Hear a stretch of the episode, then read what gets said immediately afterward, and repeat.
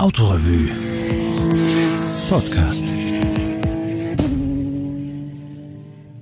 Es folgt eine Geschichte aus der Autorevue vom Dezember 2011 über Otto Stubacher, einen bemerkenswerten österreichischen Autorennfahrer, geschrieben und gelesen von Wolfgang Hofbauer. Otto der Tragische. Vier Versuche in der Formel 1 mitzufahren und alle endeten desaströs, wie letztlich das ganze Leben auf der Spur des vielleicht erfolglosesten Formel-1-Piloten der Welt. Schließlich hat er doch noch einen Rekord aufgestellt. Zwischen James Hunt, der auf der Pole fuhr, und ihm, dem Otto Stubacher aus Wien, der die Qualifikation wieder nicht geschafft hatte, lagen 27,4 Sekunden. Mehr Rückstand auf den ersten hatte noch keiner zusammengebracht. Alles ein Riesendesaster. Dabei hat er noch am Vortag gemeint, er fühle sich hier in Watkins Glen, USA, schon viel besser als noch fünf Tage vorher beim Grand Prix von Kanada. Und auch jetzt noch, wo alles vorüber war, wirklich alles, sagte er, im November werde ich wieder trainieren. Das war im Oktober 1976. In diesem Jahr schwamm Österreich auf einer soliden Formel 1 Euphoriewelle. Niki Lauda vor allem, sein Unfall, die schnelle Genesung, der vergebene Endkampf gegen Hand. Der große Preis von Österreich in Zeltweg fand ohne ihn statt, denn zwei Wochen zuvor war er auf dem Nürburgring fast verbrannt. Für den schnellen Tiroler Hans Binder, der sich über die Formel 3 und Formel 2 nach oben gefahren hatte, war Zeltweg eine erste Chance, die er, zumindest bis zum Ausfall in Runde 47, auch nützte. Und dann waren da zwei weitere Österreicher, die mitfahren wollten – Karl Opitzhauser, ein Autohändler aus Bruckener Leiter mit seinem March 761 und Otto Stubacher, der mit einem Tyrrell 007 aus Wien angereist war. Otto Stubacher war von Hauptberuf Sohn, ein einträglicher Job. Die Mutter hatte eine der größten Hausverwaltungen Wiens geerbt.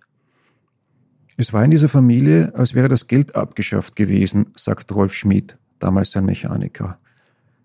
Als Stuppacher 1976 den Gang in die Formel 1 versuchte, hatte er bereits über sieben Jahre Rennerfahrung hinter sich. Seit 1969 fuhr er auch international auf Porsche 906, 910 und 908. Die Autos wurden von der Mutter bezahlt. Zeltweg, Salzburgring, Monza, Hockenheim, Mugello, Spa, Zolder waren unter anderem die Stationen.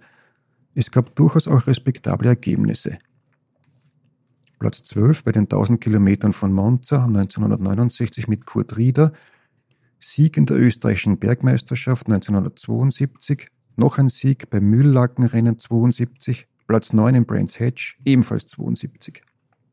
Noch öfter aber waren die Ergebnisse nicht ganz so respektabel. Hier ein Unfall in Le Mans, dort Motorprobleme mit Helmut Marko in Monza, immer wieder did not qualify und did not finish, Ereignisse, die ihn zuweilen in Ergebnislisten brachten und selten auch in die Berichterstattung. Dabei wäre das, wie sich Freunde und Weggefährten heute erinnern, das Wichtigste gewesen. Stuppacher fehlte der Biss, sagt Mechaniker Schmidt. Es war mehr als das. Es fehlte, dieses Bild lässt sich aus vagen Erinnerungsstücken noch lebender Zeitzeugen zusammensetzen, die Einstellung, der Zugang, die Idee von Leistung, Entwicklung und Ziel. Sie musste fehlen, denn offenkundig hat nie irgendjemand irgendetwas von ihm verlangt und was er hatte, ist ihm geschenkt worden. Er fuhr gerne Auto und wenn er gut aufgelegt und nüchtern war, fuhr er auch schnell. Der Stubbacher war ein solider, guter Rennfahrer, sagt Heinz Brüller. Aber wenn einer bis um vier im Take 5 sitzt und dort mit seinen Rennerfolgen den dicken Max macht, wie überliefert ist, dann wird er am nächsten Tag nicht schnell sein, sondern betrunken. Und genau so erzählt Rudolf Hammerschmidt, ein anderer Freund Stubbachers und damals Motorsportmechaniker, ist zu diesen Zeiten immer wieder gefahren worden. Allerdings nicht von denen, die groß rauskamen. Die wussten, wann genug war. Die fehlende Konsequenz war eines der Handicaps Stubbachers. Ein anderes, das auch mit den Nächten im Deck 5 zu tun hatte, war der Umgang. Er war umringt von Einflüsterern und Ausnutzern, erzählt Rolf Schmidt, der ihm von allen wohl am nächsten war, zumindest tagsüber. Mitarbeiter, die ihn ausnahmen, zweifelhafte Figuren mit ebensolchen Geschäftsideen. Stuppacher war gutmütig und naiv. Da tauchte etwa eines Tages, es muss 1973 gewesen sein, der kanadische Rennfahrer Bert Kühne auf und setzte Stuppacher den Floh von der Can-Am, dem Canadian American Challenge Cup, ins Ohr.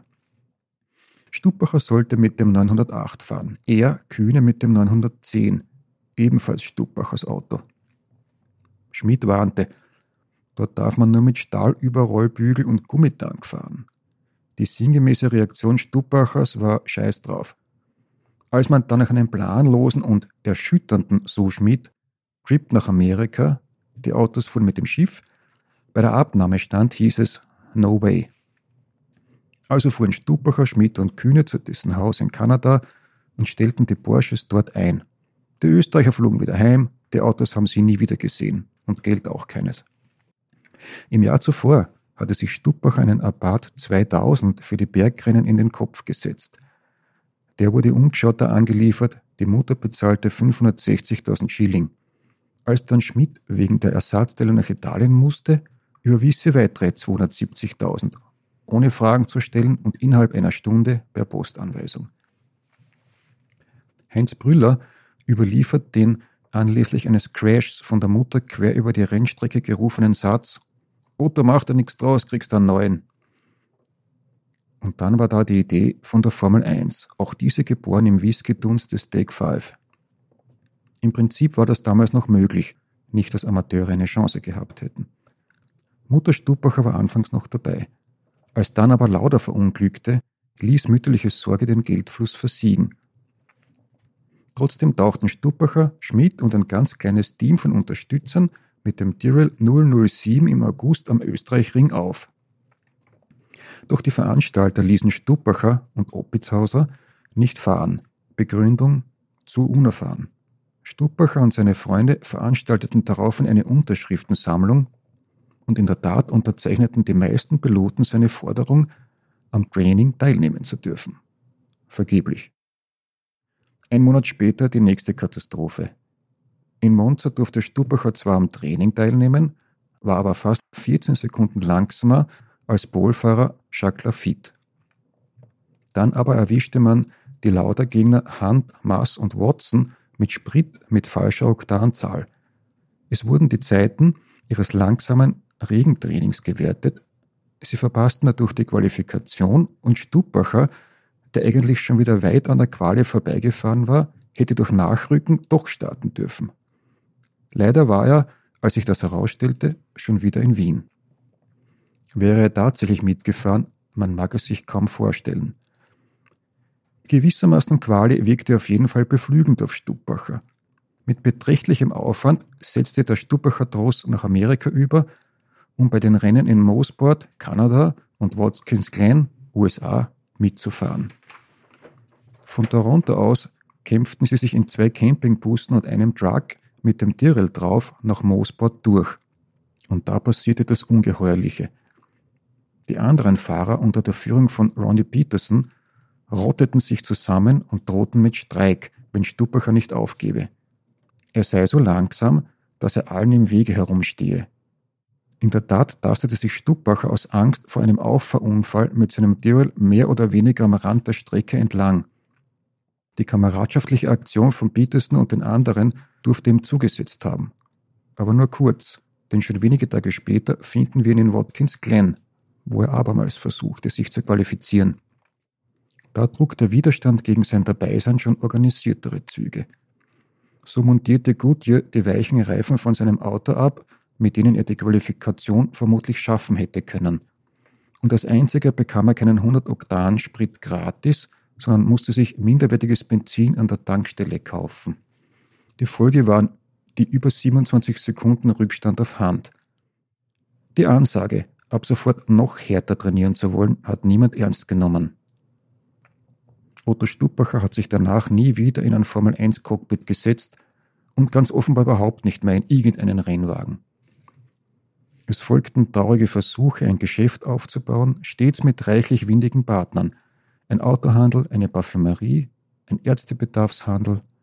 Letzterer gemeinsam mit einem Sanitäter, der vorgab, Arzt zu sein und mit seinen glänzenden Kontakten dafür sorgen könnte, dass Stubacher ganz alleine das AKH beliefern würde. 1985 tauchte Otto Stupacher noch einmal in den Medien auf. Anfang Februar hatte er seinen Tyrrell um 500.000 Schilling verkauft, womit das Kapitel Formel 1 endgültig geschlossen war. Drei Tage später meldete der Kurier, dass in der Hausverwaltung der Mutter, in der Otto angestellt war, eingebrochen worden war.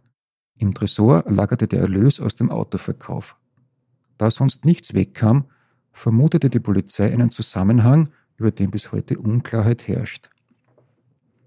Zu dieser Zeit ging es auch mit der Hausverwaltung bergab. Nach Ottos Rennfahrerkarriere wandte sich die Mutter dem luxuriösen Pferdesport zu, will heißen, es wurden Pferde in großer Zahl gekauft. Ottos Schwester betätigte sich sogar recht erfolgreich im Trabrennen – Insgesamt wurden aber wieder einmal Unmengen Geld verbrannt und Häuser verkauft, so lange, bis fast nichts mehr da war. Stupacher selbst war in diesen Jahren kaum noch irgendwie aktiv. Zuletzt hat der langjährige Schnapskonsum seine Speiseröhre zerstört. Behandlung und Entzug waren keine Option für ihn. Er starb am 15. August 2001 alleine in seiner Wohnung in Wien. Seine Mutter erschien nicht beim Begräbnis, da sie sowas, wie erzählt wird, schlecht vertrug.